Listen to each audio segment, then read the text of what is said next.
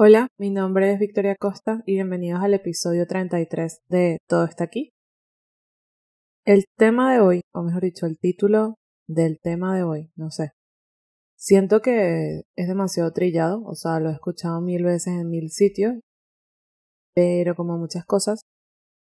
Hoy vamos a hablar de esto porque siento que es muy, muy cierto, muy real, y que es importante tenerlo presente y es básicamente el típico de que primero te tienes que dar a ti para poder darle a otros.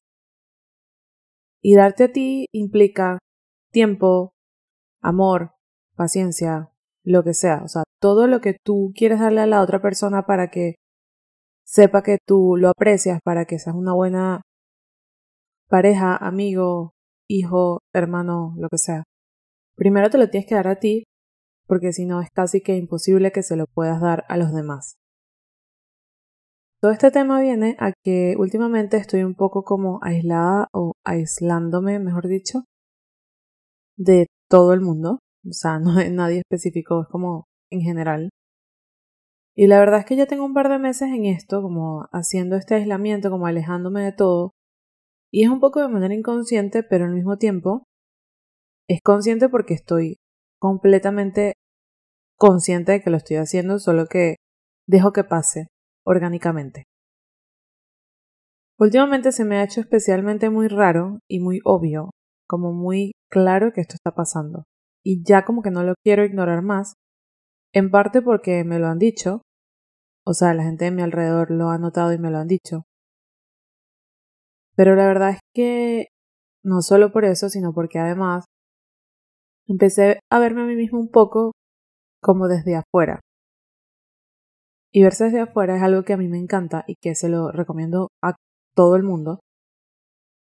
Pero es algo que trae un feeling muy extraño. Yo lo trato de hacer cada cierto tiempo, cada que me acuerdo, mejor dicho.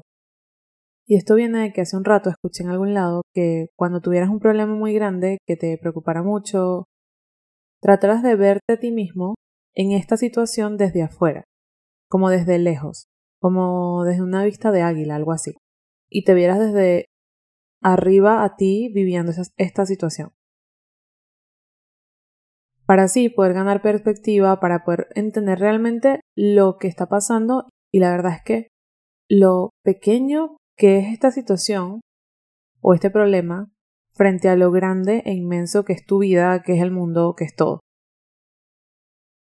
lo pequeño que es este problema en comparación a el sitio donde estás, la situación donde estás, el contexto, todo eso.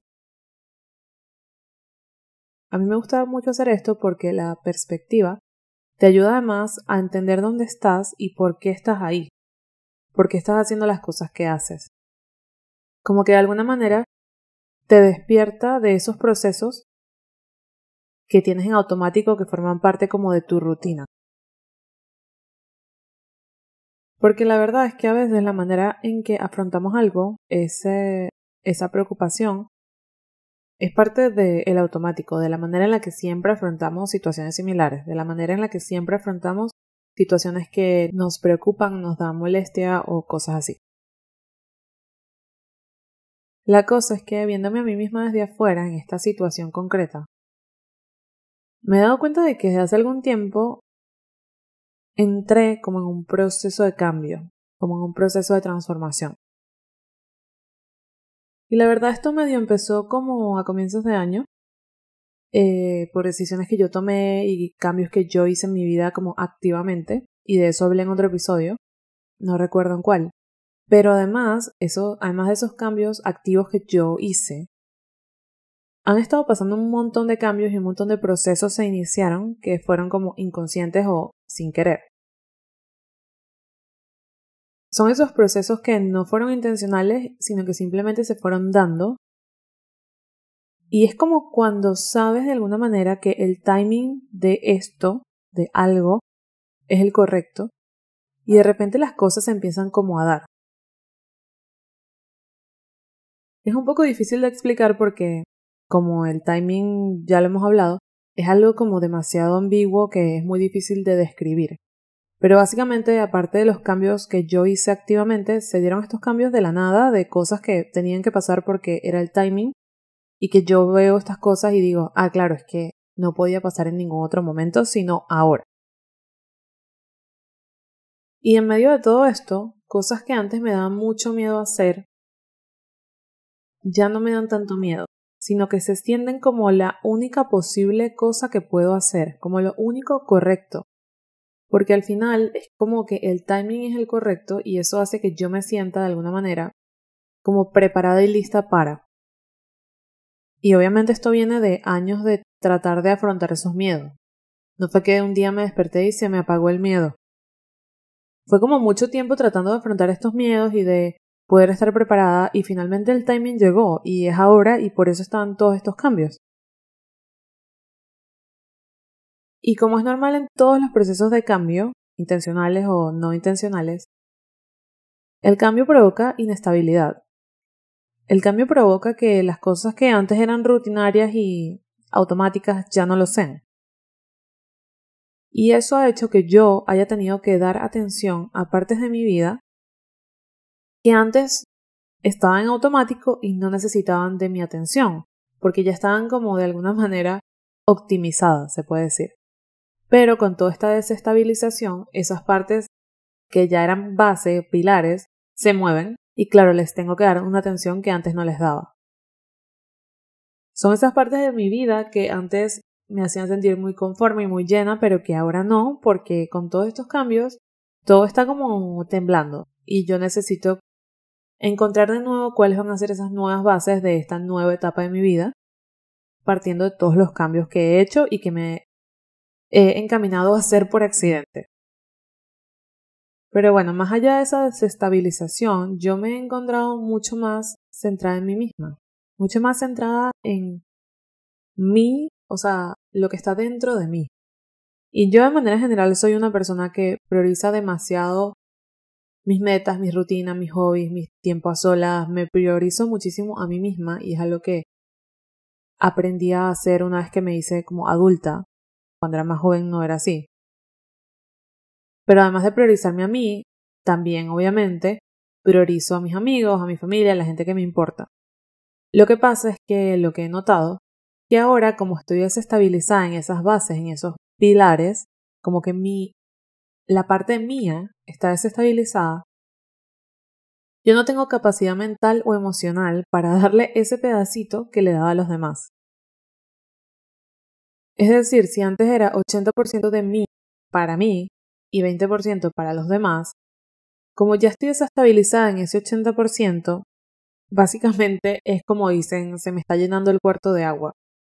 Necesito darme ese 20% que le daba a los demás a mí también o por lo menos darme un 15 de ese 20%. Esto quiere decir que no tengo espacio mental o emocional para dedicarme mucho a los demás, pero es porque en este momento lo necesito yo. La verdad es que viéndolo desde afuera, desde la vista de águila, como decíamos, es como obvio que no puedo estar concentrándome en otra cosa que no sea yo misma. Porque es que la inestabilidad está ahí, está presente y yo no puedo ignorarla.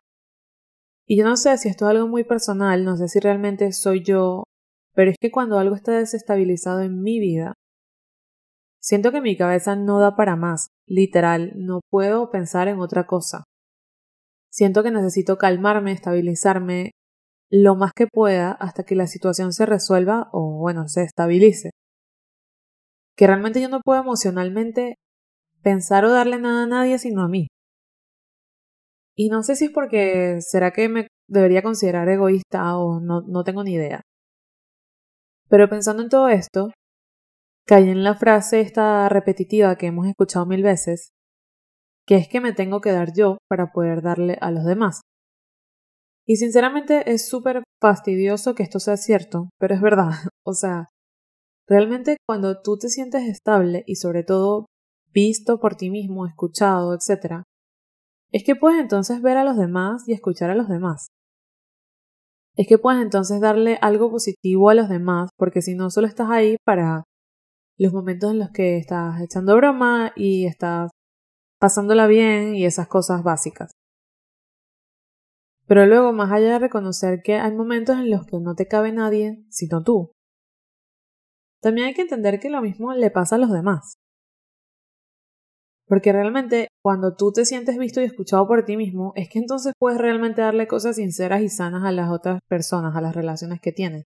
Porque si no son todo este montón de relaciones a medias, que la gente tiene muchas relaciones a medias, y probablemente yo también haya tenido en algún momento. Pero realmente sentirte bien contigo mismo es lo que hace que puedas tener relaciones llenas y que te llenan a ti. Personalmente, ese 5% de energía social que tengo actualmente, si es que es 5, la verdad que puede que sea menos. Inconscientemente, porque esto sí fue absolutamente inconsciente, yo prefiero darle ese tiempo a las personas que no me exigen demasiado emocionalmente. Son esas personas con las que me siento segura, con las que me siento libre de ser quien yo soy, y con las que probablemente no esté hablando nada de esto porque no se lo comento a nadie o lo que sea, pero con las que puedo ser como yo, y es fácil y la pasamos bien y me entretuve tres horas una tarde y ya. No tengo que estar como dando mucho más emocionalmente de mí porque en este momento no es posible. Y si lo pienso bien, es totalmente normal y lógico porque ya estoy teniendo demasiado desgaste emocional conmigo misma por toda la situación, contexto actual de mi vida, como para además tenerlo de los demás. Porque al final, cuando tú escuchas un problema de alguien, obviamente es tu amigo y lo escuchas y lo vas a ayudar, tú estás teniendo un poco de desgaste emocional. Es normal, o sea, es sano, o sea, es así. Pero claro, si yo no tengo capacidad, porque ya el desgaste emocional me lo estoy dando yo con lo que sea que estoy afrontando, no puedo dárselo al otro. Entonces, es normal que nos vayamos a relaciones fáciles, sencillas, que se sienten bien y que son y que nos permiten ser quienes nosotros somos. Este es uno de esos episodios en los que realmente no sé cuál es el punto, otro más que desahogarme y hablar de este tema que se me ocurrió, o sea, que pensé de repente. Y más o menos como hablar de esos sentimientos que no le decimos a nadie, porque es un poco complicado explicarle a alguien, mira, no te he llamado o no nos hemos visto porque mi capacidad emocional en este momento no puede con nadie sino conmigo a mí. ¿Verdad? Nos van a ver como que esta es la que se las da de filosófica o algo. Pero es que es 100% real y es 100% de eso es lo que está pasando. Lo que pasa es que todo el mundo está como demasiado metido en su propia vida y todo el mundo piensa que... Todos pensamos que todo es sobre nosotros. Eso es un mal general de la humanidad. y la verdad es que no, o sea, la verdad es que no puedo. No puedo, no tengo tiempo para nada ni para nadie, sino para mí, porque estoy atravesando cambios, estoy atravesando transiciones y mis bases se están moviendo. Y hasta que eso no esté estable, yo no voy a poder darle el mismo tiempo y la misma ventana emocional a nadie más. Y yo considero que esto es totalmente sano y que es totalmente sano reconocerlo y es totalmente sano decirlo, aunque las otras personas quizás no lo entiendan. Entonces, bueno, después de esta reflexión, esto es todo por este episodio, todo está aquí. Espero que haya sido de alguna forma clara y que haya tenido algo de sentido todo esto porque sinceramente sentía que necesitaba decirlo para poner en palabras algo como este sentimiento, esta sensación que es básicamente la protagonista de mi vida en este momento. Espero que les haya gustado. Nos vemos en la próxima.